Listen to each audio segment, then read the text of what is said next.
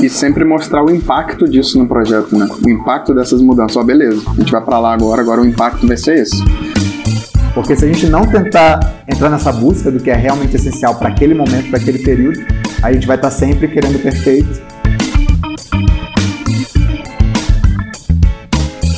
Para fazer o trabalho funcionar, zero encontro presencial. Não precisa mesmo. Olá, tá começando mais uma edição do Officeless Talks. Eu sou o Renato Contaifer e toda semana tô aqui com a galera do movimento Officeless trocando ideias sobre a cultura do trabalho remoto. E hoje temos uma edição especial no podcast. Nós gravamos uma live que transmitimos pelo YouTube respondendo a perguntas da nossa audiência sobre gestão online de projetos. Lá eu tive na roda com Rafael Torales, Matheus Sales e Renato Carvalho. Confere aí como foi o papo. Então vou jogar a primeira pergunta aí na roda para a gente começar a aquecer o assunto, que é uma pergunta do Emanuel Pisa, que ele mandou por e-mail essa pergunta. É sobre prazos. A pergunta do Emanuel é se existe alguma ferramenta, processo ou macete para definição de prazos. Vou, vou começar aqui soltando alguns pensamentos e a galera vai completando em cima. Mas eu acho que nessa questão, principalmente de definição de prazos, a gente tem que entender também, né, se é uma definição de, de prazos entre a gente, entre a nossa equipe, né, a gente criando esses prazos para a gente mesmo, ou se a gente está trabalhando com um terceiro, no caso a gente teria um cliente, alguma coisa assim, e teria que entregar um projeto para essa pessoa. É, a gente gosta muito daquele framework, até um framework que a gente ensina no nosso treinamento, de fragmentação, né? Porque é aquilo, quanto mais a gente fragmenta os nossos projetos, mais a gente consegue ter esse controle é, se a gente está evoluindo em relação a ele ou não, mais a gente consegue ter uma sensação de sucesso né, mais rápido, porque a gente conseguiu realizar alguma coisa. E essa sensação de progresso, o quanto antes a gente tiver ela, é, essa sensação de progresso e de sucesso, mais a gente vai se empolgando e se motivando como um time também. Então, se a gente coloca prazos muito longos, normalmente o que acontece é que você não vai aproveitar esse prazo muito longo para fazer uh, o que você tem que fazer de uma forma, né? Super calma, super bem estruturada. Muitas vezes o que vai acontecer é, quanto maior o prazo, mais você vai deixar para fazer de última hora, de qualquer forma. Então, se você consegue antecipar esse prazo, você consegue estar tá sempre em movimento. E esse fato da gente quebrar um projeto que pode ser relativamente grande em pequenos pedaços, nos gera essa sensação aí de, de evolução, né? Rapidamente. Então, a gente gosta muito, por exemplo, de a gente começava antes a fazer as nossas OKRs de 3 em 3 meses, então a gente colocava a meta ali, o que a gente queria alcançar em 3 meses. Hoje a gente já fragmentou isso ainda mais, então a gente faz ciclos de 6 semanas. Então normalmente esse é o horizonte que a gente olha. É claro que a gente tem uma missão, né, o que a gente quer alcançar ao longo daquele ano. Digamos, pô, o foco do nosso ano é conseguir fazer isso como empresa. Tá, beleza, mas um ano é muita coisa, né? Se a gente for esperar um ano para ver se está andando bem ou não, isso vai ser muito distante. E a gente faz ciclos de seis semanas. Então, pô, o que a gente quer alcançar nas próximas seis semanas? E mesmo assim, nas seis semanas, depois a gente ainda vai fragmentar mais, né? Do que a gente quer alcançar na semana e o que a gente quer alcançar, sei lá, de hoje para amanhã. Então a gente vai meio que criando essas expectativas com a gente mesmo aí, para a gente meio que se manter em movimento. E essa é até uma forma até de evitar um pouquinho a procrastinação, né? Porque se a gente vai criando esses prazos curtos, a gente cria esses comprometimentos com a gente mesmo de falar, cara, não, até amanhã eu tenho essa missão, eu tenho que cumprir essa missão. E aí a gente vai focando e à medida que a gente vai conseguindo alcançar isso, a gente fala, pô, que legal, a gente consegue planejar, realizar, bora para a próxima. E aí às vezes a gente vai cada vez se desafiando um pouco mais em relação a esses, essas metas aí. É, eu queria com complementar um pouco o Rafael e, e, ainda aprofundar um pouquinho mais, porque é, e aí talvez já responda algumas dessas coisas aí. É, a gente fazia, nossos OKRs eram até maiores do que três meses, né? Antes, a gente caiu para isso, já foi uma mudança muito boa. E a gente hoje trabalha em ciclos de seis semanas. Dependendo, ainda dá até para encaixar um OKR de três meses com ciclos menores de seis semanas, ainda em prol disso aí. Então a gente tem uma visão um pouco mais médio e longo prazo. É, os seis semanas são os, nossos, ah, são os nossos sprints, mas aí a gente ainda cai ainda, a gente ainda diminui um pouco mais esse ciclo, que são os planejamentos semanais. Então isso ajudaria bastante é, nessa parte aí que o, da pergunta, que no planejamento semanal a gente consegue fazer uma semana equilibrada. das tarefas que a gente quer atacar. Então a gente sabe onde a gente quer chegar no, fim, no final daquela semana, a gente sabe onde a gente quer chegar no final das seis semanas, a gente sabe onde a gente quer chegar no final dos três meses, por exemplo. Só que a gente, como o Rafael falou, a gente nunca pode ficar pensando no final dos três meses. A gente pensa ali no final daquela semana, no final dos seis meses, das seis semanas. Com isso, no planejamento semanal, vai depender de cada projeto aí. Tem algumas técnicas, se for um projeto de desenvolvimento de software, por exemplo, pode usar um poker planning junto com os desenvolvedores ali, você estimar junto, fala, poxa, essa tarefa aqui ela vai levar tanto tempo. Ou, e, e nessa aí a gente consegue ter uma semana equilibrada de projeto. Então isso ajuda bastante. É, uma dica de ferramenta, já que a pergunta está bem específica sobre ferramenta, que falando a gente gosta muito de recomendar o que a gente usa e o que é legal. Então, algo que eu já usei para liderar projeto e que funcionou bem. O cliente precisava muito dessa visão é, dos prazos muito bem detalhada, justamente por conta de investidores. É, é, o Flow. O Flow ele é similar ao Trello. A galera geralmente quando a gente fala Trello, a galera já conhece bem. O Trello é muito bom, só que o Flow tem algumas coisas além. E essa parte específica que eu vou falar, ela só tem no Flow e não tem no Trello, que é uma visão de me lembra o nome aí, Renato. Aquela visão que a gente consegue estimar cada projeto numa timeline. Essa, essa é a palavra. A timeline. Então a gente tem, às vezes, projetos rolando em paralelo que a gente cria ali dentro, são os boards, e a gente consegue dar a data de início e a data de fim, e dentro das tarefas a gente também pode colocar a data de início e data de fim. Então ela é uma tarefa que ela gerava uma visualização do projeto que a gente sabia muito bem o que, que ia estar acontecendo na semana 1, na semana 2, que data, o que, estaria acontecendo, por exemplo, ah, na semana 4 a gente vai começar a rodar os testes, por exemplo. Então de forma muito visual a gente conseguia fazer isso. A gente tenta não focar muito na ferramenta porque, poxa, é, para fazer o, o, Kanban das tarefas, beleza, faz muito sentido, mas de prazo assim, se você tiver essas métricas, essa visão de longo, médio, pequeno prazo muito bem definido, tem gente que trabalha muito bem, até um Excel vai acabar resolvendo. Então a gente tenta não focar muito nessa parte. Mas tem, tem ferramentas que vão ajudar muito nesse, nesse meio aí. Mas primeiro é entender mais essa visão de longo, médio e curto prazo. Ah, acho que ainda tem outras coisas aí, né, que, que dá para aprofundar mais em relação a isso, é porque é a, a natureza da tarefa, né, a natureza do que tem que ser feito. Porque também é diferente a gente, por exemplo, estar tá medindo coisas que são coisas mais previsíveis e às vezes previsíveis e recorrentes. Então, por exemplo, sei lá, por exemplo, a gente aqui dentro hoje do Officeless, toda semana a gente publica né, conteúdo nas nossas redes sociais, a gente produz podcast, a gente faz essa parte de conteúdo. Então a gente tem uma frequência com que isso tem que acontecer. Então diariamente saem novos vídeos, uma vez por semana sai um podcast, coisa assim. Então, tipo, isso tudo é meio previsível e recorrente. E aí a gente sabe que tá, a gente dentro desse prazo de uma semana tem que sair tantos vídeos, tem que sair tantos podcasts, tem que sair tantas lives, etc, etc. Mas aí tem outros tipos de tarefas que são coisas que são mais pontuais, são às vezes coisas que a gente vai ter que desenvolver naquele momento. E muitas vezes a gente não sabe ainda como é que vai ser exatamente o decorrer desse processo, porque tem coisas que a gente vai descobrindo né, no meio do caminho, mas a gente sabe muito mais o que, que a gente quer como resultado do que o como que isso vai acontecer. Então, normalmente nesses, nesses tipos de, de tarefas, a gente focaria muito mais no resultado que a gente quer alcançar do que no processo em si, porque o processo pode acontecer muita coisa ali no meio. Né? Podem ter coisa. É, porque é, é, aí entra muito mais uma questão da gente conseguir priorizar hipóteses, né? De falar, cara, eu acho que esse aqui é o que mais vai conseguir nos levar aonde a gente quer chegar. Vamos começar por ele? Pô, beleza. Aí a gente joga energia para ele. Mas pode ser que ele fale.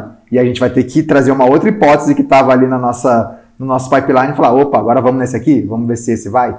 E a gente vai indo. Então, muitas vezes a gente vai estar realmente mais focado no que a gente quer alcançar lá, né, sair da outra ponta, do que o processo em si. E muitas vezes a gente não vai se comprometer também a fazer exatamente, sei lá, o caminho que a gente queria. Então, por exemplo, sei lá, num, não sei, trazendo aqui também exemplos de é, desenvolvimento de produtos digitais, etc. Você tem várias formas que você poderia fazer uma mesma coisa. Então, sei lá, se você quer fazer um e-commerce e você quer vender alguma coisa ali no final, você poderia desenvolver seu próprio e-commerce, você poderia é, desenvolver sua própria ferramenta de pagamento, etc, etc. Mas tem formas de você alcançar o seu fim, que é você conseguir vender online, talvez de formas mais simplificadas. Então, dependendo do tamanho do prazo que você tiver, dos recursos que você tiver, talvez você vai contratar uma ferramenta, você vai contratar um gateway de pagamento, etc. Então, você vai chegar no seu fim, mas de formas mais simplificadas. Passando essa etapa, você vai vir com camadas de refinamento. E aí, camadas de refinamento, depois seria você desenvolver, sei lá, sua própria solução, você otimizar as taxas que você paga por esse negócio de pagamento, etc. Então, tipo, muitas vezes é isso, a gente vai começar mirando primeiro no resultado e depois vai otimizar para a gente fazer aquele resultado cada vez melhor. Em outros não, outros vão ser tarefas recorrentes. Então, assim, precisaria entender mais, né, principalmente nessa pergunta aí, qual que é o contexto da pessoa, né? Se a gente está falando de projetos internos, projetos internos, quais os tipos dessas tarefas são recorrentes, não são recorrentes, uh, são previsíveis, não são previsíveis, são mais dinâmicas. A gente tem, a gente tem noção do esforço que isso leva, ou não, a gente vai descobrir o esforço também no meio do caminho. Então são coisas que a gente tem que Uh, digamos, mapear, entender aí. É uma, coi uma coisa que eu acho muito, muito massa e que a gente começou a aplicar no, no Officeless e no Startae, nos nossos projetos. Esse ciclo de seis semanas, né, que foi inspirado no, no Basecamp, algumas práticas deles. E para desenvolvimento de produto digital, isso se aplica muito bem, mas eu acho que se aplica também para uma série de outros tipos de projeto. E uma pegada que eu acho muito legal, a gente já conseguiu aplicar em vários projetos, é que você tem esse tempo definido, de seis semanas, você tem um desafio que precisa ser executado dentro dessas seis semanas, você planeja esse time ali dentro, o que, que ele vai fazer, quebra esse projeto, né, esse desafio que tem no projeto em alguns escopos menores e você distribui, prioriza dar uma estimada, se possível, só para ter uma noção do que, que pode ser mais desafiador ou não, mas é impossível prever, mesmo para um, um, projeto menor, seis semanas, tudo que pode vir, quais desafios que podem surgir no meio do caminho que talvez possam impedir da gente concluir ele nas seis semanas. E aí uma pegada que eu acho muito foda, muito pragmática dos caras e que a gente adotou é que não, não importa o que seja a gente precisa chegar no final dessas seis semanas com um projeto pronto, é, palpável, né? Ou, sei lá, um, produto, uma parte do produto tem que estar publicada no Funcional, ar. Né? Oi? Funcional. Funcional, exatamente. Então, o produto tem que chegar no final das seis semanas funcional. Se ele está perfeito, se não está, aí é outro assunto, assim, mas ele precisa estar funcional. Se ah, o visual não está o mais bonito, ah, não sei o que, porque isso é, é muito mais que ele tira o foco da, das coisas ali pequenas e que podem ser evoluídas depois, em outras iterações, e deixa o foco em resolver o desafio. E é uma coisa que a gente adotou é, nos nossos. É o que a gente chama de must have e nice to have. Exato, must have versus nice to have. E às vezes até os, os must have, né, que precisam estar ali, talvez você vai ter que abrir mão de alguma coisa ou simplificar alguma coisa para fazer acontecer e depois evoluir ela. Então, é um formato muito interessante de se pensar, tem funcionado muito bem para a gente, porque é muito fácil você cair naquela armadilha de ah, não, não está pronto, ah, não, não está pronto. Quando você vê você está no projeto há seis meses, um ano, ele não foi para o ar, não, não está funcional, porque ainda está cheio de. não está perfeito e às vezes lá na frente você já perdeu o tempo de aprendizagem, tudo, às vezes as coisas mudaram e ele nem faz sentido mais. Então é um formato bem massa que tem funcionado pra gente, assim, bem prático, bem simples. Seis semanas, executa o que tem que fazer, simplifica o que tem que fazer, mas chega no final dela é, com o projeto, uma entrega funcional. Se não deu, realmente ele, no, no Basecamp, eles fazem o seguinte: eles têm uma coisa lá que eles querem desenvolver e eles falam, cara, se chegou no final de seis semanas o time não conseguiu implementar, mesmo que seja uma versão simplificada, não era o momento para isso acontecer. Bora trabalhar em outra coisa. Eles não continuam mais seis semanas naquela mesma coisa. Então, é, é, é um olhar interessante em cima aí do, da, de como tocar o projeto, se organizar aí.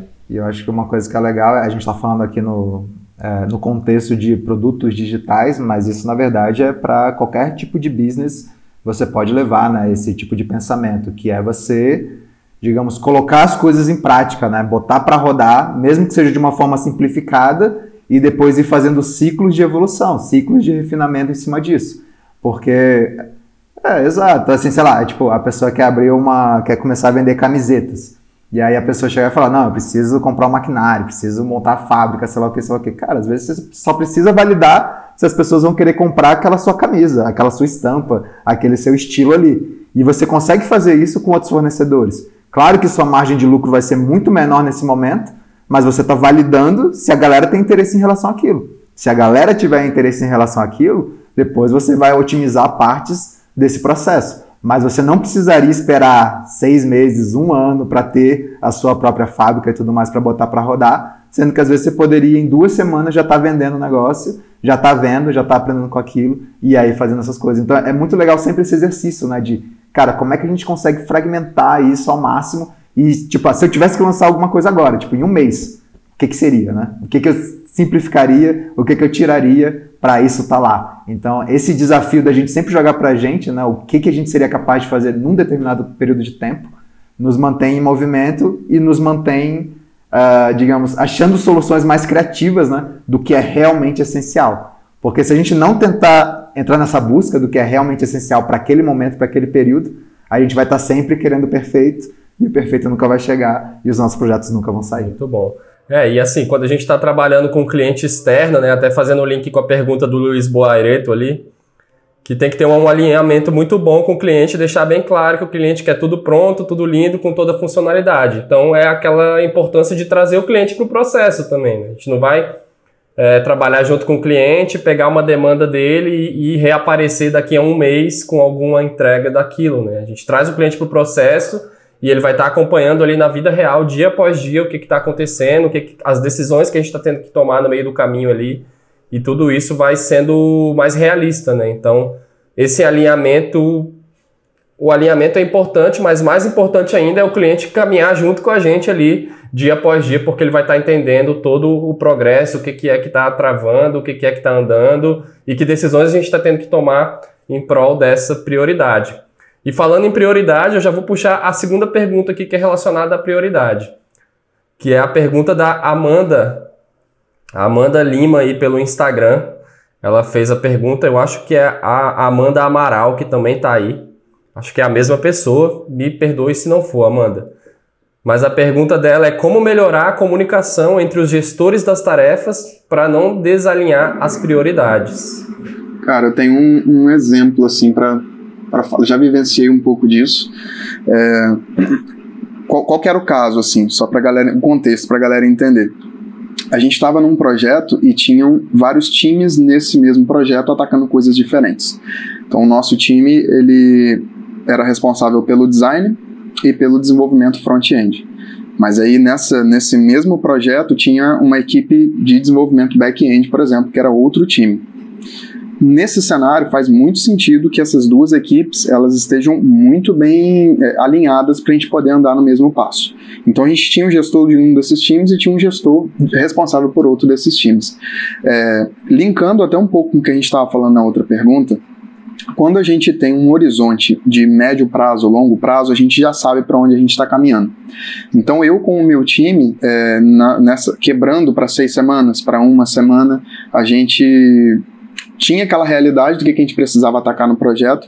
Por ser o design, geralmente a gente estava um passo à frente, um ou dois passos à frente, porque a gente que é, trazia as propostas de como iam ser essas coisas para poder validar isso com os outros times, ver a possibilidade de implementar isso, por exemplo. Então a gente tinha que estar muito próximo. Então tinha um momento que, primeiro, todo mundo já sabia das visões, das metas. Médio, pequeno prazo, médio prazo, longo prazo. Depois a gente trazia isso para o nosso time interno, definia o nosso planejamento e aí a gente deixava isso público na, na, nossa ferramenta ali que tinha todo mundo em comum, explicava todos esses passos e muitas vezes era necessário a gente fazer calls. É, algumas delas a gente reunia outros times da galera que ia estar tá, é, diretamente envolvida nisso e a gente apresentava, por exemplo, o design. Que o design ele era muito importante que todo mundo tivesse alinhado e que a gente conseguisse bater o martelo para ver a viabilidade da gente continuar naquilo ali ou fazer alguma alteração.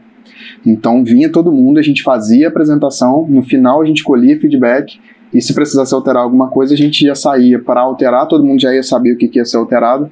Com isso, todos os outros gestores, e aí não necessariamente precisa vir todos os times, muitas vezes só os outros gestores, porque eles vão já levar aquilo mastigado para os times, falar, ó, essa foi as decisões, essas foram as decisões que foram tomadas, é, a gente vai seguir por esse caminho. Aí a gente tinha os links de tela, de tarefa, do planejamento, dos documentos, a gente já tinha muito isso mastigado para não ter nenhum gap de comunicação em relação a isso. Então isso ajudava muito e a gente mantinha essa comunicação frequente, não necessariamente em reuniões, não necessariamente em syncs.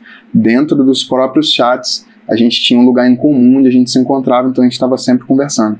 Mas vira e mexe rolava às vezes de chamar para a gente fazer alguma reunião, fazer alguma coisa, mas tem que estar tá bem próximo aí. Complementando, é, a questão do, de ter algo visual é sempre importante, né?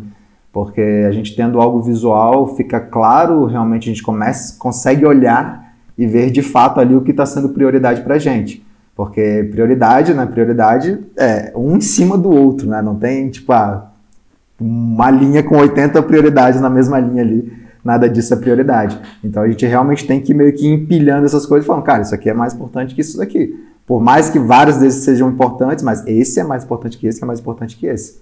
Então, até para quem trabalha bastante com Kanban, a gente normalmente tem lá a coluna de to do, doing, done. Só que muitas vezes o que acontece é que a gente arrasta um card para doing, né? Então, sei lá, a gente está trabalhando naquilo ali, e aí, de repente, chegam outras coisas emergenciais, coisas assim, e a gente vai só arrastando para doing. E a gente não desarrasta, digamos, né? não traz de volta para a coluna de to do. E aí parece que a gente está conseguindo realmente, de fato, fazer tudo aquilo que está na coluna de doing. Mas só que... acumulando coisas. Né? Exato. Né? Só que, na verdade, o que a gente teria que fazer é, cara, não. Se a gente está trazendo uma coisa nova para cá, o que que está aqui que a gente vai voltar e vai tirar? Então, assim, uma analogia que eu já vi que é muito interessante é você pensar que o Kanban, principalmente, é como se fosse um estacionamento de shopping, né? Então, sei lá, você, cara, um carro vai entrar ali, para ele entrar, tem que ter espaço, tem que ter vaga. E aí, se não tiver vaga, você tem que esperar um carro sair. A hora que um carro sair, beleza, outros carros entram, e assim vai. Ah, tem, eh, tem alguma coisa emergencial, aquele carro tem que entrar de qualquer jeito. Cara, vamos dar um jeito, algum carro aí vai sair, e aí a gente coloca. Mas não tem como a gente só ir colocando mais, só colocando mais, porque não, não vai ter, simplesmente não Dois tem. corpos não podem ocupar o mesmo espaço. Exato. Olha a lição aí. Mas a, gente, mas a gente precisa deixar isso de uma forma visual também, porque senão a gente corre o risco de, cara, é realmente isso é importante. Joga para cá também, deixa que eu assumo. Joga para cá também. E aí o que vai acontecer é, principalmente se tiver gestores diferentes cobrando o mesmo time, alguma coisa assim, o que rola, pô, mas e o meu, como é que ficou? Ah, é, peraí, é porque chegou essa alta demanda e tal, mas peraí, né? Então, na verdade, tem que chegar e meio que deixar realmente isso claro de, ó, tudo bem, chegou isso aqui, a gente está concordando aí que isso é uma urgência, mas para isso acontecer, ó, tô trazendo isso aqui de volta e amanhã talvez a gente vai voltar a falar dele. Beleza? Todo mundo de acordo? E aí a gente vai. Então é, é importante também, e aí volta também numa questão de sincronia que a gente tem com o nosso time, né? De de quanto tempo em quanto tempo a gente está fazendo esse alinhamento, né? De como que a gente está evoluindo em relação aos projetos. E é comum a gente ver equipes que às vezes, pô, colocam uma missão e aí se encontram uma vez por semana para discutir aquilo. Mas, cara, em uma semana dá para acontecer muita coisa. Então, às vezes, se a gente se encontra ali diariamente, com um período de uma frequência um pouquinho maior, a gente consegue ver isso aí e ver se isso está alinhado. Cara, qual que é a nossa missão do dia hoje? Estamos alinhados que essa é a missão do dia? Estamos alinhados que a gente tem que chegar no final do dia com essas coisas aqui funcionando para que a gente comece o outro dia bem? Beleza? E aí, se tiver alguma coisa que apareceu de emergência, a gente vai falar, pô, e aí, galera? A gente tinha combinado que isso aqui era a missão do dia e tal, mas isso aqui, ó, a gente precisa destravar. Beleza? Se a gente adiar essa missão do dia para amanhã, alguma coisa assim. Então é a gente entrando em acordo com a gente mesmo, mas quanto mais visual isso for, mas fica transparente para a galera de que, ó, aqui foi feito um acordo, galera. Então, beleza, vamos nessa e amanhã a gente volta a estar bem aqui. Porque se isso não for, fica sempre no disse-me-disse, tal pessoa pediu isso, a outra pediu isso, e aí quando eu ver, virou caos. Complemento também sobre isso, Amanda, que eu acho que vale o gancho aí sobre esse assunto também, que é trabalhar com equipes menores. Isso ajuda a melhorar essa comunicação, porque mesmo que você tenha uma empresa grande, né, onde são times grandes, mas dentro dos projetos a gente conseguir fragmentar em equipes cada vez mais enxutas, isso ajuda muito também a comunicação ficar mais clara entre todo mundo, a gente saber até a gente até saber acompanhando ali cada dia o que está na mão de cada um, sem precisar ficar entrando ali o tempo todo para ver que tarefa que está com quem, porque a gente já está entrosado com aquele time, interagindo diariamente, dentro desse, da, desse projeto, então a gente já tem a visualização das tarefas que estão na mão de cada pessoa, né? Então, quando você trabalha com, com menos é, profissionais dentro da equipe, tem mais chance dessa comunicação ser mais fluida, mais direta ali, né? Não fica, não fica muito com tantos ruídos assim. É, é tem que ter uma disciplina e também dos gestores, né? Porque a gente está falando especificamente da comunicação entre gestores diferentes. Um cenário que acontece muito e é muito ruim para a empresa e para a equipe é quando um gestor definiu alguma coisa e aí ele está alinhado com o time, aí aparece um outro gestor, às vezes de outro time, aí quer pedir outra coisa e ele não entende que a equipe já estava fazendo outra, e nisso aí começa. E aí, quem não tem nada a ver com isso fica no meio. Aí você para o que você está fazendo, você pega outra, um pouco do que o Rafael está falando. Agora, a gente tem que ter a disciplina dos gestores também de estar tá se alinhando entre si e promovendo meios para que essa comunicação flua bem, para também não envolver os colaboradores e fazer com que quem está ali para executar o trabalho fique perdido e nada ande. Né?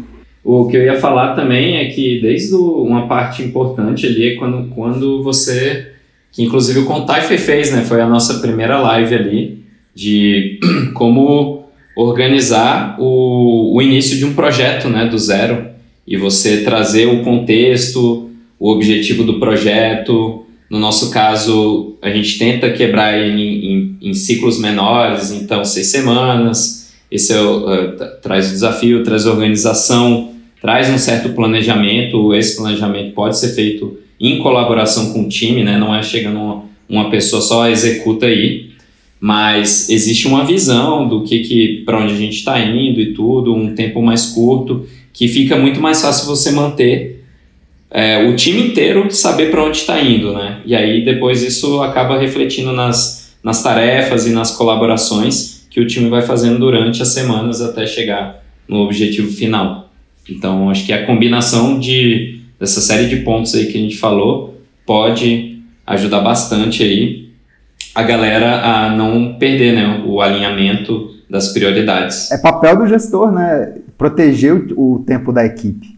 E isso é uma coisa importantíssima, assim, porque se a gente tem os gestores ali, e aí cada hora um chega e fala, pô, mas eu preciso disso aqui também, e eu preciso disso aqui, e aí a galera fica interferindo, e aí às vezes o gestor o líder principal ali de uma equipe já tinha combinado tudo isso, fez tudo isso aí que o Renato acabou de falar, de planejar ali, fazer o kickoff, tudo direitinho, de repente chega uma outra pessoa e aí fala, pô, não, mas galera, tem que fazer isso, isso, isso aqui. Pronto, já era toda a programação. Então, como é que a gente consegue fazer essa comunicação entre gestores para que a galera não chegue também facilmente no time ali a qualquer momento, né?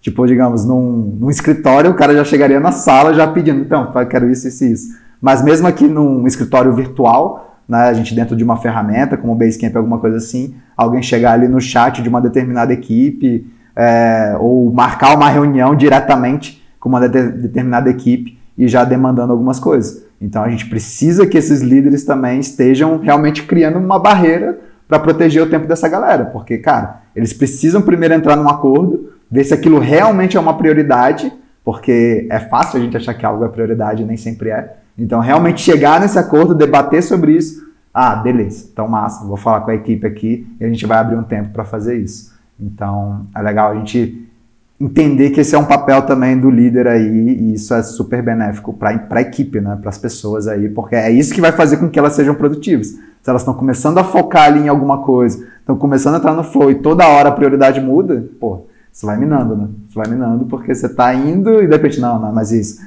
E sempre mostrar o impacto disso no projeto, né? O impacto dessas mudanças. Ó, beleza, a gente vai para lá agora, agora o impacto vai ser esse. A gente antes a gente ia, a gente precisava de uma semana para finalizar o projeto. Agora chegou isso, é, então a gente vai precisar de mais três semanas. Então, quando a gente consegue trazer isso, aquele time responsável consegue trazer isso, a gente coloca, coloca todo mundo na mesma página. Isso, inclusive, ajuda muito a saber se aquilo é realmente uma prioridade ou se a gente consegue colocar no ar, como a gente estava falando, e na sequência a gente vai trabalhando aqui nos bastidores até estar tá tudo pronto a gente colocar essa nova versão, essa nova feature no ar, ou não, então a gente para mesmo, e aí porque geralmente quando isso vem à tona, a gente percebe o que está ajudando, o que está atrapalhando o projeto, dependendo do momento. E, e, o que ajuda a decidir também se é prioridade ou não é você ter uma visão um pouco mais médio prazo de como tudo aquilo ali, tipo, o que, que você quer alcançar com tudo aquilo ali. Porque tem as tarefas do dia a dia, tem a tarefa da semana, mas a verdade é que tudo isso está linkado em algo maior que você quer alcançar. Então, a cada nova repriorização, a gente tem que entender, tá, mas isso impacta como no nosso grande objetivo ali que a gente tem? Isso está nos ajudando a chegar mais perto ou está nos deixando mais distante de para onde a gente quer estar? Tá? Então, tudo isso vem na, quando a gente fala principalmente de prioridade. A prioridade está ligado a um objetivo maior e não somente ao que tem que ser feito ali no dia a dia e, ou a cada semana. Uma que gera bastante curiosidade, pergunta chegou diretamente de Portugal aí, Davi Lourenço, ou David Lourenço, mandou para a gente por e-mail lá de Portugal, perguntando se a gestão é totalmente online ou se percebe-se a necessidade de alguns encontros presenciais para apresentar algum status de andamento do projeto, alguns encontros ali onde algum checkpoint, né, que precisa ser feito de forma presencial. E aí, gente? Para fazer o trabalho funcionar, zero encontro presencial. Não precisa mesmo. Agora, para fazer algumas outras coisas, como conectar o time, né, construir um time, construir no, no, no, no, no ponto de, de conectar mesmo, porque você consegue construir um time de forma remota e fazer ele funcionar 100%, né? Tipo, você não precisa encontrar com alguma pessoa para contratar ela, né? Nesse sentido de construir, de contratar pessoas, também pode fazer 100% remoto. Então eu acho que os encontros presenciais são muito mais para fazer conexões, para você abraçar a pessoa, tomar uma cerveja com ela, se divertir, fazer algumas dinâmicas de crescimento em grupo também. A gente fala bastante disso, né, da importância desses encontros presenciais para esses motivos, mas não para trabalho funcionar. A gente já chegou a ter né, uma certa dependência de caraca, esse assunto a gente precisa se encontrar. Esse assunto aqui, para a gente tomar essa decisão aqui, a gente precisa se encontrar. E hoje a gente já conseguiu aprender que, na real, remotamente, online, com as ferramentas e processos que a gente vem utilizando e melhorando, é muito melhor fazer isso remotamente, né? Tipo, digitalmente, do que se, se, se encontrar. Então, essa é tipo a minha resposta bem papo reto, assim, do, do que, que eu acho sobre isso, assim. Boa, boa. Cara, falar um pouco. Obrigado pela pergunta aí, Davi ou David. É, como o Renato falou, né? É extremamente possível, a gente faz isso, inclusive. É, agora, a gente defende essas práticas extras, né? Porque quando a gente pensa num time, na empresa, a gente pensa aí em médio prazo, longo prazo, numa cultura, algo que até vai além da relação só profissional. A gente está construindo algo juntos. E para isso a gente precisa nutrir essas relações. Então, é algo que vem, sempre vem, né? A pessoa pergunta, ah, sensação de isolamento no trabalho, por exemplo. A gente está em cidades distribuídas, a gente não se vê com frequência, e a gente já entendeu, a gente já percebeu, a gente já testou isso, inclusive em timings diferentes, que é muito saudável a gente se encontrar de tempos em tempos. Então hoje a gente faz isso é, a cada seis meses, já fizemos a cada, a cada três meses, por exemplo. A gente tem que achar é, o ritmo aí de cada time, de cada empresa para poder fazer isso acontecer. Então isso acontece é como se fosse como se fosse ex, é, extra trabalho, vamos supor. Antes, como o Renato falou, a gente se encontrava para reunir, era extremamente cansativo, a gente não aproveitava tanto esse momento juntos porque era muito trabalho e tinha as execuções dos projetos que cada um estava envolvido. Então era corrido, foi legal por um bom tempo, mas a gente tirou vários aprendizados disso. Então hoje é uma semana que a gente usa muito mais para a gente poder se conectar, fazer atividades juntos. E são todos tipos de atividades mesmo, dando exemplos práticos aqui, fazer é, piquenique com o time, fazer caminhadas com o time, ver pôr do sol juntos. A gente já fez todas essas coisas. Então a gente já organiza também de antemão para não ficar na hora, ah, e aí, vamos fazer o quê? A gente já tem a semana todinha planejada, a gente já chega naquele lugar que a gente vai se reunir com tudo isso pronto. Agora, eu defendo uma coisa, apesar de estar tá falando que é totalmente possível e tudo mais, eu acho que tem casos e casos e tem uma transição, porque esse ponto que assusta muito. Mas como assim? Tudo agora vai ser online, eu não encontro mais ninguém, como é que vai ser isso? Isso dá medo nas pessoas. É, e aí, dependendo da é, empresa, dependendo do projeto, é, isso pode ser mais rígido ou mais flexível, mais flexível e pode ter um caminho até que ele seja totalmente online. Também não precisa ser de uma hora para outra. Se for ótimo, já vai, já vai funcionar. A gente já responde que sim.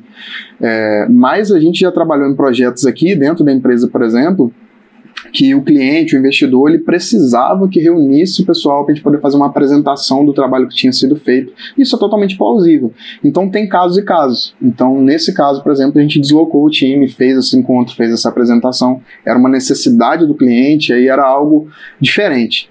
Então, isso pode ser feito, é normal, agora a gente só entender aí e não deixar isso ser uma trava. Ou seja, ah, toda semana a gente vai precisar se reunir para poder fazer o planejamento semanal. Isso não pode ser uma condição, a gente não precisa depender e colocar um apoio muito forte nisso, porque senão as coisas vão deixar de andar. É isso, é não ser um pré-requisito mesmo para que o trabalho aconteça. Então é a gente saber que ele pode acontecer de qualquer forma, a gente está muito tranquilo é, em fazer essas práticas, né, de, sei lá, fazer um planejamento estratégico, fazer um brainstorming, ter esses trabalhos colaborativos, saber exatamente como fazer, estar extremamente confortável em fazer isso remotamente. E se a gente quiser em alguns momentos fazer isso de forma presencial, juntar a galera para fazer, beleza. Mas aí a gente vê que foi muito mais uma opção, foi porque a gente quis fazer aquele tipo de atividade junto, do que uma necessidade, uma obrigação, porque senão a gente se trava. E aí, em momentos que a gente precisa ter uma discussão dessa importante e a gente não tá junto, e aí, o que, que a gente faz? Ah, não, vamos voar, galera. Meu Deus, sai correndo aí desesperado, compra passagem super caro, junta a galera, sendo que você sabe que daria para fazer voar, galera, tranquilamente. Exato. Mas é isso. Então a gente sabia que não, não precisaria. Tanto é que, pô, a gente tá há sete anos atendendo clientes do Vale do Silício e nenhuma das vezes que a gente foi para lá foi porque a gente tinha uma apresentação importante ou porque a gente tinha que fazer uma etapa do projeto lá com eles. Não, às vezes que a gente resolveu ir para lá foi porque a gente já estava trabalhando um tempo com a galera e falou, cara, vamos, vamos aproximar mais, vamos conectar mais. Então, do mesmo jeito que a gente faz esses encontros para se conectar mais entre a gente, o nosso time, a gente queria se conectar mais também com os nossos clientes. São pessoas que a gente está trabalhando no dia a dia e, pô, seria legal encontrar com essas pessoas presencialmente, ver como é que é o ambiente que elas estão, né, e etc. Então, tipo, isso é legal. Quando a gente se encontra, porque a gente, pô, que legal, vamos, vamos fazer esse encontro acontecer, do que a gente gerar essa dependência de que, não, toda vez que a gente for iniciar um projeto, tem que encontrar ali. Toda vez que a gente for fazer uma revisão ou for tomar uma decisão importante, aí não, a gente tem que encontrar. Não, tudo isso dá para fazer 100% online, 100% remoto, e aí a gente decide se encontrar. E até acho que nesses momentos em que a gente reúne o time, fazer alguns desses tipos de atividade é legal de fazer junto, né? Em vez de tirar 100% da semana só para a gente fazer essas atividades, digamos, mais, é, mais de conexão ou mais, sei lá, de mais hobby, assim, né? Da gente estar tá fazendo trilhos, coisas assim. Mas a gente trazer atividades de planejamento é legal porque é, é um time sonhando junto. E quando a gente está junto, né, planejando isso e, pensando em ideias e coisas assim, e fazer isso presencialmente, pô, é legal. Isso também ajuda na conexão. Mas aí, de novo, está muito mais com o objetivo de a gente se conectar ainda mais por esse grande sonho que a gente tem como equipe, do que de, não, é, tem que a gente tem que aproveitar esse momento para todo mundo junto, porque senão a gente não conseguiria fazer esse tipo de atividade. Não, a gente conseguiria, tá tranquilo. É muito mais uma opção para a gente se conectar ainda mais como um time. E aí tem uma pergunta interessante aqui da. Essa é da Micaela, da Micaela Santos, mandou para a gente pelo Instagram. A Micaela pergunta, ela fala, ah, tem um time misto, né, aquele formato híbrido que a gente chama, metade no escritório e metade remoto. Como evitar privilégios? Talvez ela esteja se referindo aos casos em que as pessoas que estão trabalhando de casa ou de algum outro lugar que não é na sede da empresa são vistas como, como isso é visto como um benefício, né, adicional.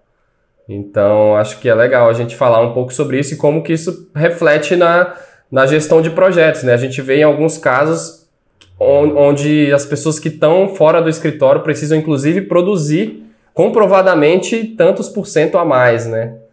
Então, como é que a gente faz aí para evitar esse privilégio, galera? Mas só para entender, é porque o privilégio é para quem está fora, porque esse é um privilégio poder estar fora, ou o privilégio é de tipo, ah, quem está fora pode ser excluído, quem está dentro vira panelinha e aí, sei lá, pode ter cargos melhores, pode se evoluir mais rápido, alguma coisa assim. É só porque não ficou claro para mim. É, tem, eu acho que a pergunta tem os dois sentidos. Eu acho que a pergunta tem os dois sentidos. Inicialmente, eu interpretei como sendo as pessoas de fora estarem vistas como sendo privilegiadas e quem, e quem tá ali no escritório ficar com aquele sentimento, né, de que está sendo desfavorecido. Mas a gente pode trazer os dois, os dois cenários aí. Acho, acho que uma discussão super válida. Eu, eu gosto mesmo é quando a gente entende que trabalhar remoto não é nenhum um privilégio, assim. Eu acho que o que a gente está querendo trazer, principalmente com a nossa, com a mensagem que a gente traz via Officeless, é que isso seja um padrão, né? Seja um natural. E aí o remoto não é nem o, o local, não é onde você está. O remoto, na verdade, é um pensamento que uma determinada equipe adota. Então você pode estar remoto trabalhando um escritório. Assim como você pode estar remoto trabalhando de casa ou de um coworking. Então a verdade é, a gente tem uma equipe remota que é uma equipe que funciona bem trabalhando de qualquer lugar. E aí a gente dá essa autonomia para as pessoas decidirem onde elas querem estar. E aí para quem decidir para o escritório, não há nenhum tipo de privilégio estar no escritório, é porque ela quis estar no escritório, assim como quem foi trabalhar em casa, também não há nenhum tipo de privilégio para ela. Ela simplesmente preferiu trabalhar em casa. Então, na verdade, o privilégio, acho que o grande privilégio aqui tem que ser, cara, você ter a liberdade, a autonomia de trabalhar de onde você se sente melhor. E pode ser que onde você se sente melhor, hoje seja de casa, essa semana seja de casa, mas amanhã seja, pô, não, eu quero estar no outro ambiente, quero estar no escritório. Então, acho que esse é o mais legal. E aí a gente adota o pensamento realmente remoto, que o remoto não é tipo, ah, quem está fora do escritório está remoto, quem está no escritório não está remoto. Não. Eu acho que a gente tem que trazer o lance de que é uma equipe remota. E aí algumas pessoas optaram em ir para o escritório, outras optaram por ir para o coworking, outras optaram em ficar em casa e tá tudo bem para todo mundo, não é privilégio de ninguém. E quem está num ambiente diferente não deveria produzir a mais por causa disso. Então, tipo, ah, se hoje eu vou para o escritório, eu posso produzir normal. Se hoje eu estou em casa, eu tenho que produzir 20% a mais. Ah, se hoje eu passei a manhã em casa e à tarde no escritório, de manhã eu produzo 20% Aí tem que fazer a, mais, a conta. Aí à tarde, é, aí tipo, e aí? que, que é isso? Né? Sendo que quando a gente adota esse pensamento remoto, a gente simplesmente dá autonomia para a galera escolher aonde que quer estar tá melhor, onde se sente melhor, e aí vai.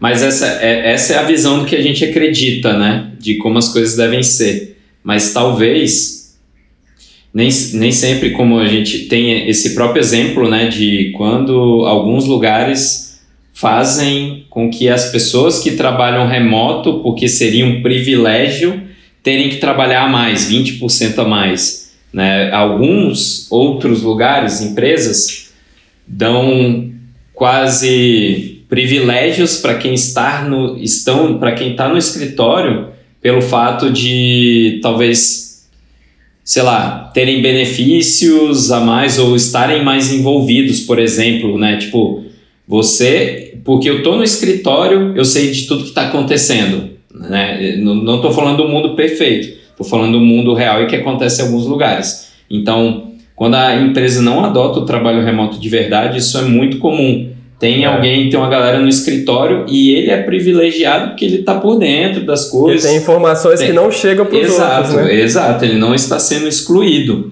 E aí quem trabalha remotamente nesse caso é o cara que fica por fora de tudo, só chega e executa aí, executa aí, pronto.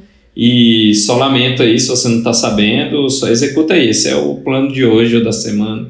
Então, tem um pouquinho dessas coisas assim, né? De. Acho que essa visão que você apresentou é o que a gente acredita. E aí tem o que acontece hoje em dia nas mais várias empresas, essas, esses outros problemas. Né?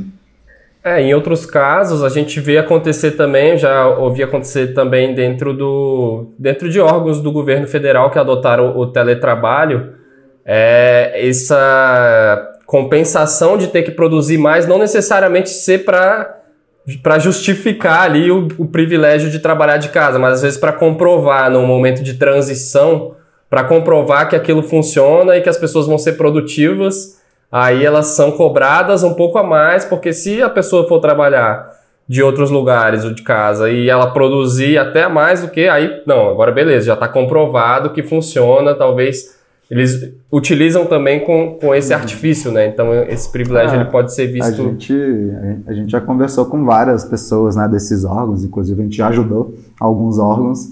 E, e é interessante, e, e dá para ver que, tipo, tem uma premissa interessante quando isso foi feito, que é principalmente de você ter as métricas e as metas claras.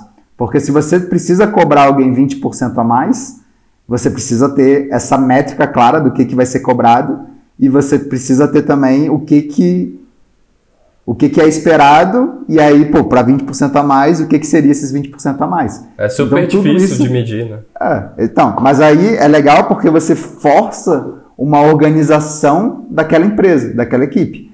Porque muitas vezes, se você não tiver essas metas e essas métricas claras, é lógico que no trabalho remoto isso vai ser muito difícil. Porque é exatamente aquilo, né? É, cara, como é que eu vou saber se as pessoas estão trabalhando? Como é que eu vou saber se as pessoas estão sendo produtivas? E aí a gente precisa ter formas de medir isso. A gente precisa ter formas de ver esses resultados. Então, a partir do momento que a gente consegue estabelecer isso e a gente conseguiria medir se foi produzido 20% a mais ou não, a gente se obrigou a ter essas metas e métricas, métricas claras aí. Então, olhando por esse lado, legal. Mas é, é importante entender que vai ser cada vez mais difícil mensurar isso. Justamente por isso que a gente acabou de falar aqui. Porque as pessoas elas não vão estar fixas no local. Elas não vão estar fixas no escritório, elas não vão estar fixas é, em casa. A verdade é que quando a gente conseguir fazer o trabalho remoto funcionar bem dentro de uma equipe, isso é, um, é uma opção da pessoa. E ela pode estar transitando de locais. E aí mensurar isso aí vai ser cada vez mais difícil. E isso é uma coisa que é legal, porque os órgãos que a gente já ajudou e já trabalhou, a galera entendeu muito bem isso e tirou essa coisa. Então eles começaram com isso e foi legal, pelo menos eles botaram para rodar, botaram o trabalho remoto para rodar e aí depois entenderam, pô, legal, mas isso pode estar na verdade nos complicando mais ainda, nos gerando ainda mais diferenciação entre as pessoas. Então, se a gente está falando aqui de privilégios, a verdade é que se a gente começa a colocar isso, a gente está diferenciando cada vez mais. E aí acaba que fica quase que uma, uma rixazinha, né? De, pô, a galera da casa, a galera do escritório, sei lá o quê. E não, sendo que deveria estar tá todo mundo igual. Né? Queria uma separação. Esse é o ponto, cara. Esse é o ponto. Eu tava. É, eu tava refletindo por que, que, por que, que a gente chega nessa palavra privilégio, né? Até da pergunta que tá privilégio a raiz disso, se a gente for um degrau abaixo, é na diferenciação. Você não pode e não deveria tratar colaboradores de forma diferente. Não é a galera remota e a galera presencial. Não tem isso. É, é, o time. Então, independente se tem um remoto e o outro não está, ou está no escritório. Então, a gente tem que fornecer as mesmas é, condições de trabalho para os dois lados, que na verdade é um lado só. A gente tem que falar dois aqui para a gente poder entender como deixar isso equalitário. É, essa semana saiu um podcast, a versão 24, o episódio 24 do podcast, a gente dá algumas dicas práticas, assim, a gente falou muito sobre isso, sobre gerenciar dentro do escritório ou fora do escritório, mas trazendo algumas coisas para cá, é, eu acho que tudo começa com essa diferença de tratamento. E aí lá a gente fala que se tem uma pessoa do time remoto, não interessa todo mundo está remoto. Então, para a gente poder trazer essa pessoa para o time, para as discussões, para essas coisas que são muito fáceis de acontecer dentro de um escritório, a gente precisa trazer o pensamento do remote first. Dê uma olhada rápida no chat ali, a pessoa estava até falando sobre isso, que é primeiro você traz para o remoto, primeiro você traz a discussão para o remoto, para você dar a oportunidade, a possibilidade de quem está remoto também estar participando daquela discussão, trazer e isso vai trazer muitos benefícios para a empresa. Não é só para a pessoa que está remoto. Você vai ter a sua informação ali transparente, disponível a qualquer momento, por qualquer pessoa da equipe, da empresa. Você pode querer acessar aquilo em outro momento. É totalmente diferente de eu cutucar o Contaifer ali no corredor e falar, cara, vamos trocar uma ideia rápida aqui. E aí nisso a gente já toma uma decisão, isso vai impactar todo mundo do time. O que a gente está fazendo com isso? A gente está achando que a gente está acelerando o processo, que a gente está ganhando ponto. É, não tá. A gente está segregando as pessoas. Quem está remoto não vai ter oportunidade de estar participando daquilo ali. Às vezes, quem está remoto tem uma visão que mudaria tudo aquilo ali que a gente decidiu. Ou seja, já teria sido jogado fora todo esse tempo que a gente teve ali no corredor e a gente teria ainda que contextualizar todo mundo, isso falando de uma galera disciplinada, né? Depois dessa conversa, contextualizar todo mundo sobre o que acabou de acontecer ali, aquela conversa que aconteceu. Então, eu acho que isso vai desde esses aspectos de informação, de forma de trabalhar e tudo mais, e até aspectos extras, porque às vezes a gente comemora no escritório, né? Tem escritório que tem cerveja, tem algumas coisas assim. E como que a gente consegue também incluir pessoas remotas nesses casos? Né? Teve uma vez que estava gerindo um projeto, estava em Brasília e teve um colega que ele não poderia ir. A gente estava numa época de muita pressão, a gente tinha que fazer uma entrega, tinha o deadline, era naquele dia, e a maioria do time estava ali no escritório. E aí a gente ia fazer a entrega naquele dia. Então, a gente doido ali para chegar naqueles finalmente, para a gente poder comemorar. Mas eu lembro que nesse dia eu fiquei o dia inteiro com aquilo na cabeça. Falei, cara, como que eu consigo fa fazer esse ambiente né, sem essa barreira, já que tem uma pessoa do time que não está aqui. Então, nada programado, não era uma festa, não era nada mas a gente comemorou muito depois que a gente colocou aquela feature no ar. Já era o fim do dia, já, já tinha anoitecido, então tinha parte do time ali, então a gente brindou junto, mas a gente fez uma call. Eu lembro que mandei entregar uma pizza lá na casa do cara que estava lá do outro lado, que não tinha conseguido comparecer. A gente fez um brinde ao vivo e trocou uma ideia ali, ficou comemorando. Então tem coisas que são é, protocolos e formas de a gente fazer esse trabalho acontecer da forma profissional. Agora, tem coisas que vão além e a gente consegue deixar esse ambiente também maneiro, legal para quem está de fora, para que essa pessoa não se sinta um ET, para que ela se faça parte e se sinta ali como do time, como da família, como todo mundo. Pô, a galera que tá, tá fazendo, tá participando, por que não você também tá aqui com a gente, né? Então a gente consegue, claro, a gente tem limita algumas limitações, né? ele não poderia estar tá ali com a gente, mas o que, que a gente poderia fazer dando o nosso máximo para que ele pudesse estar ali com a gente, entre, entre aspas, né?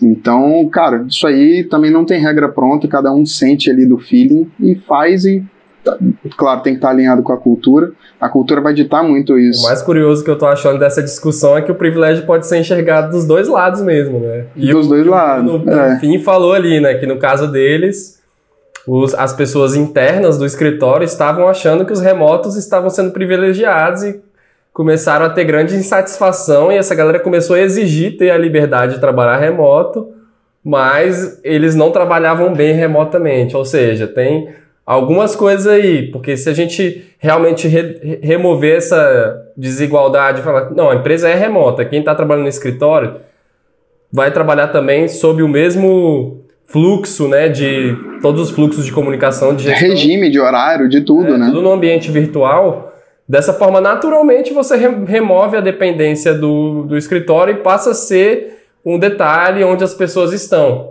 Mas se você já começa tendo essa separação e, e realmente criar, de certa forma, essa rixa, é difícil corrigir isso sem ser por essa mentalidade de que, cara, todo mundo está remoto, não importa em que lugar, né? Ah, eu acho que o último ponto aí nessa, já, já falamos várias, vários lados em relação a esse tópico, mas é, é, é, ver que também tem responsabilidade dos dois lados, né? tanto do lado do líder quanto do lado do colaborador. Então, assim, não é porque a pessoa às vezes não está num ambiente de escritório junto com outras pessoas que essa pessoa não consegue é, se fazer presente, né? É, a gente fala muito desse lance de presença e a presença não é necessariamente a presença física, mas é a presença naquele ambiente, é o quanto aquele colaborador ele se envolve e ele, ele traz para si né, a responsabilidade, ele realmente abraça aquela causa ali e fala, cara, independente de onde eu estiver, tamo junto e bora alcançar isso, e bora fazer isso, e a comunicação proativa, no sentido de estar tá falando né, como é que ele está evoluindo em relação aos projetos, em relação às responsabilidades dele. Porque muita gente, quando ganha essa liberdade, Aí às vezes fala, tá, agora eu tenho a liberdade, eu vou trabalhar só por resultado, então se eu estiver dando resultado, ninguém precisa saber de nada, não precisa saber onde eu estou, não precisa saber de onde eu trabalho, nem nada disso. Mais ou menos, né? Porque assim, uma coisa é você sumir, simplesmente entregar ali e é isso. Outra coisa é a gente, pô, a gente é um grupo, né? A gente quer caminhar junto. E se a gente quer caminhar junto, a gente está comunicando as coisas que estão acontecendo, está celebrando junto, por mais que a gente não esteja junto aqui presencialmente, às vezes num chat de você falar, galera, fechei isso aqui, que massa que a gente passou, que massa que a gente conseguiu fazer isso, é a gente como uma equipe andando junto e caminhando junto. Então é, é muito diferente uma relação assim de uma relação de, ó, tá aí pessoal, tá entregue, o resultado vocês queriam tá aí, tá, valor, Vanessa, porque fica uma relação fria. Então numa relação fria, beleza, é produtiva, tá dando resultado, vai durar por um tempo. Mas qualquer hora aquilo pode acabar facilmente, afinal não tem nenhum tipo de laço nenhum tipo de nada. Basicamente é quase que uma relação fornecedora ali, né? Ah, eu te entrego o que você precisa, é isso, e eu vou fazer o meu. Então acho que é uma relação que não é legal. E do mesmo jeito, do outro lado do líder. Se o líder não dá essas condições, e é justamente isso que a gente falou bastante agora, de deixar, conseguir deixar todo mundo na mesma página, de não simplesmente, pô, a gente estava aqui no escritório, a ideia surgiu, a gente tomou a decisão e a gente está informando vocês que isso aconteceu. Beleza, então a gente está simplesmente só informando quem não está naquele ambiente das decisões que estão sendo tomadas, a gente não está dando nem espaço para essas pessoas contribuírem e, e, colocarem a opinião deles, alguma coisa assim. E aí nisso a gente vai também gerando essa relação mais fria. Porque a gente está falando, ó, vocês não participam, tá? Mas relaxa, depois eu te digo o que foi decidido. Ah, faz isso aqui para mim, e aí volta aqui, porque aí a gente decide aqui no nosso grupo. E aí, de novo, diferenciação, diferenciação e frieza, né? A gente está tirando essa galera. Então, como é que a gente, como líder, cria um ambiente adequado para isso e a gente também dá as condições para o colaborador e também aí vem de treinamento. A gente mostrar, pô, o que, que a gente espera que o nosso colaborador faça? O que, que é que se ele fizer, demonstra também que essa pessoa está engajada com a gente aqui ou não. A gente até tem um, um caso, né, uma das primeiras contratações que a gente fez, a gente tinha uma pessoa que estava junto com a gente no escritório e uma pessoa de outra cidade, e essa outra pessoa se fez muito mais presente do que a pessoa que estava lado a lado com a gente diariamente. Né? Então, aí vem um exemplo de que presença não é a presença física ali, mas sim o quanto aquela pessoa se importa, o quanto aquela pessoa se envolve uh, na missão da empresa e nos projetos que a gente está realizando. Temos mais algumas perguntas aqui que são sobre ferramentas. Eu acho que é válido a gente caminhar aí já para falar sobre as ferramentas que as pessoas sempre querem saber, né? Tem essa curiosidade. Quem acompanha a gente aí com mais frequência já está bem por dentro aí das ferramentas que a gente utiliza, né? E as, só também dando esse contexto de que ferramentas também são só um meio, né, para você executar alguma coisa. A gente tem as ferramentas que a gente utiliza, mas definitivamente não são as ferramentas que fazem o sucesso do trabalho remoto acontecer, elas ajudam bastante. Mas as perguntas são: ah, quais são as melhores. A pergunta da Adriana aí pelo Instagram quais são as melhores ferramentas para gestão online de projetos. O Davi, lá de Portugal, é... na verdade, o Bruno Bonfim também perguntou, que está aí, tá aí também interagindo no chat, quais as ferramentas compartilhadas que a gente usa para agendas, atividades, cronogramas, etc. Vamos falar um pouco aí sobre as ferramentas para o pessoal ficar aí por dentro do que, que a gente geralmente usa e qual a nossa visão sobre isso. A gente fez, né, num, num podcast, eu não lembro também qual que foi, que a gente, cada um elegeu aí, né, a sua ferramenta que não poderia faltar no kit de qualquer jeito. Então, ah, não sei, acho que cada um pode falar aí alguma ferramenta que é essencial, né, para o trabalho do, do dia a dia. Eu vou trazer aqui de novo, eu sou suspeito para falar, mas eu, eu, o Mural é uma ferramenta que a gente usa muito, muito mesmo, porque ela é, uma, ela é um, um quadro branco né, virtual para a gente, a gente, onde a gente meio que coloca os post-its, consegue meio que fazer uns desenhos, é, digamos, de forma mais, mais solta, assim.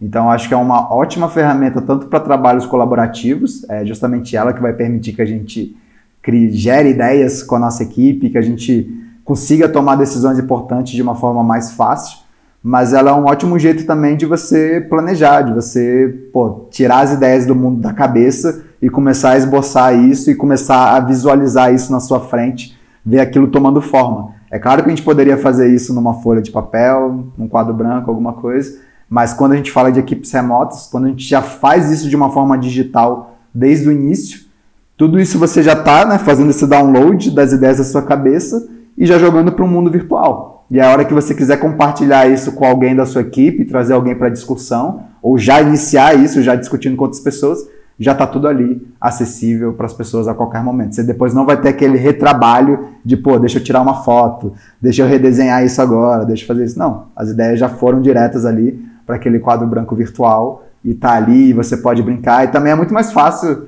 às vezes, de você fazer ajustes, né? Pô, muito mais fácil você deletar um post-it ali digital do que você reescrever de novo, colar, trocar, etc. Então, tipo, é tudo muito muito instantâneo. E pra gente que tá... Mais ecológico. Exato, também. E pra gente que tá trabalhando de diferentes locais, também é fantástico, porque às vezes você começa uma, um desenho, sei lá, eu tô em casa aqui, começa um desenho aqui, e aí à tarde eu tô num café e eu, putz, deixei o negócio lá, meu Deus, e agora? Não, aqui não. Você abriu a tela e tá rolando. Para mim, assim, hoje é uma ferramenta imprescindível para mim.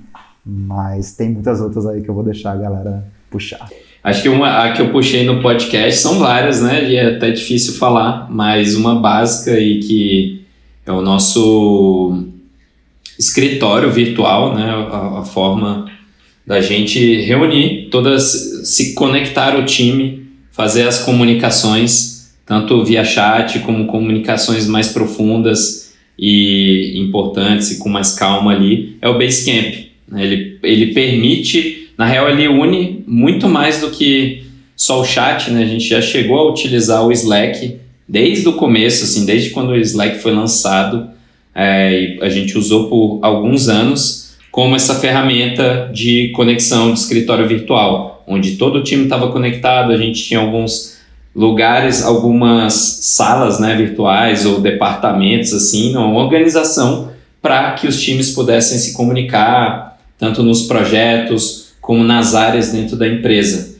E depois de um tempo, a gente percebeu que o Basecamp poderia resolver melhor essa nossa, essa, esse, os desafios que a gente tem. O Slack ele traz a, a parte do chat que é muito boa, muito bem feita Porém, não é só de chat que vive um time, uma comunicação. A gente também precisa de se comunicar de forma mais profunda, com mais calma. O chat está sempre demandando aquela comunicação instantânea o tempo inteiro. A gente começou a sentir o time mais ansioso e, e, o chat causa ansiedade, né? Aquela bolinha verde, quem está online, quem não está. O Basecamp já tem outra pegada. Então, por mais que a gente fale que ferramenta não é tudo, ela vai influenciar sim na cultura. Então, um chat, ele influencia numa cultura mais vida louca, é, só online. Se a empresa só vive disso, se for no WhatsApp, então se a pessoa, se a empresa usa só o WhatsApp, aí pronto, aí é ansiedade ao extremo, é mistura de conversas e WhatsApp pessoal chegando e por aí vai. Então a nossa escolha do Basecamp foi essa. A gente tem o chat, a gente tem um lugar lá para conversas mais organizadas por tópicos. A gente tem a parte de, de to-dos, de, de tarefas, né, da gente organizar as tarefas de um projeto. A gente tem a parte de calendário, a gente tem a parte também de perguntas recorrentes, onde a gente consegue estimular conversas entre o time, passagem de, de status de um projeto de tempos em tempos. Então, já falamos é, várias coisas dessas, dessas vantagens que o Basecamp traz, a gente já falou bastante.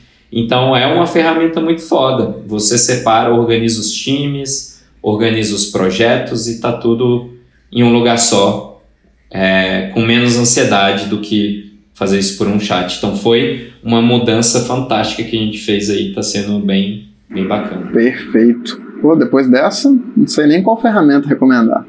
Mas um aprendizado aí, eu acho que tão importante quanto você saber qual ferramenta usar é você saber qual ferramenta não usar, né? Então, também sou mais um da hashtag aí, da polêmica. Não usa o WhatsApp, se segura em relação a isso. Eu sei que é muito mais fácil. Ah, vou abrir rapidinho aqui para falar com um, com o outro, para criar um grupo rapidão, para falar com a galera, mandar um áudio, né? Cara, é, no final acaba atrapalhando muito. Então, a gente tendo a ferramenta certinha para a gente fazer isso é ótimo. Eu lembrei de uma coisa, é, vocês podem ir lá no nosso site, a gente está com uma página de materiais, a gente está com os e-books maneiríssimos lá. A gente tem um e-book montando seu escritório na nuvem, que a gente dá várias dicas dessas ferramentas. E aí, como eu lembrei de falar isso, já tem muitas ferramentas que a gente já vem falado aí ao longo do tempo, que tem, a gente tem blog posts também falando sobre isso, no podcast a gente já falou alguma delas. É, eu estava refletindo sobre alguma ferramenta diferente que a gente usa, que nos ajuda e que não é tão comum, não é muito falada. E eu lembrei de uma que se chama Timetastic. É uma ferramenta para a gente gerenciar, a gente usa né, o Google Agenda também para a gente gerenciar as agendas ali, das reuniões, das coisas que precisam acontecer. Agora, essa Timetastic, ela ajuda muito o time ter uma visão do todo sobre quem está de férias, se a pessoa está afastada por algum motivo, coisas do tipo. Ela acaba ajudando muito mais o time de operações, de RH, mas ela é um lugar onde você consegue concentrar tudo isso. Inclusive, quando você precisa que um colaborador, por exemplo, é, faça um pedido de folga em algum dia específico, por exemplo, tudo isso vai ser feito pela ferramenta. Então, você aprova aquele dia ou não, é, ou se ele ficou doente, ele pode colocar ali também. Se ele está de férias, ele coloca aquilo ali. Então, além de você ter o time de RH, da galera que está gerenciando isso muito bem, esse controle muito bem certinho, você ainda dá essa possibilidade de visão de todo para o time. Então, é, se você vai tirar férias numa determinada data, você já vai saber que tem outra pessoa tirando naquele momento.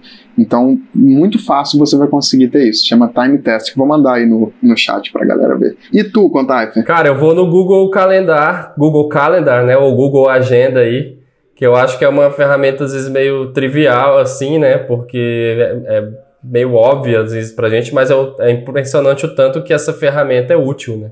A gente ter calendários compartilhados, onde a gente consegue criar eventos vinculados a calendários de gerais da empresa, calendários de algum projeto, calendários pessoais. Às vezes a gente tem a visibilidade do calendário das outras pessoas para saber os horários que estão bloqueados. Então, Google Agenda aí, eu acho que é uma ótima forma da gente se manter alinhado com compromissos e ter a visibilidade de tudo, né? E a integração dele com o Zoom também, né? A extensão do Zoom ali, que você cria já uma reunião, já vai com o link do Zoom, é coisa linda. Então, fico com com o Google Agenda aí. Complemento aí no Google, no, a gente fala de ser uma opção óbvia, mas próprio Google Docs e Google Spreadsheet também é um absurdo, né? Do tanto que ajuda, assim. Primeiro pela discussão em cima ali, né? Por exemplo, de um documento, enfim, de planilhas, coisas assim. Mas, cara, dá para você gerenciar um projeto só com Google Docs. Então, existe uma técnica chamada PPP, que depois alguém procura aí, são três P's, né? PPP, de Plan, Progress e Problems. E, cara, tudo isso dá para fazer com um Google Docs, simplesmente, e você saber exatamente qual que é, uh, onde cada pessoa do time está, o que que fez, o que que não fez, qual que é o planejamento, etc. Então, você vê, com uma ferramenta simples dessa, gratuita e compartilhada, você já consegue gerenciar e ter uma comunicação do time extremamente eficiente também. Então, só para fechar aí, o óbvio que não é tão óbvio assim. Sensacional. É muita ferramenta boa. É, o negócio da ferramenta é mais você escolher o que você vai usar, né? Não do que você achar que se tem ferramenta para isso, se tem ferramenta para aquilo. Na verdade, hoje em dia tem ferramenta para tudo, tem ferramenta até demais. Então, o desafio é, é o minimalismo digital aí, né? Entender só o que, é o essencial para você utilizar e para também que você não investir dinheiro à toa, né? Porque muitas ferramentas são pagas, você investir no que realmente vai te levar a ter resultado junto com a sua equipe e fazer o trabalho remoto funcionar de fato. Obrigado mais uma vez, galera. Valeu. Rafael, Renato, Matheus. Valeu, Valeu demais. A partir de agora, só podcasts ao vivo. Valeu. Valeu, Semana que vem um tem mais, galera. Um abraço. Valeu. Alô.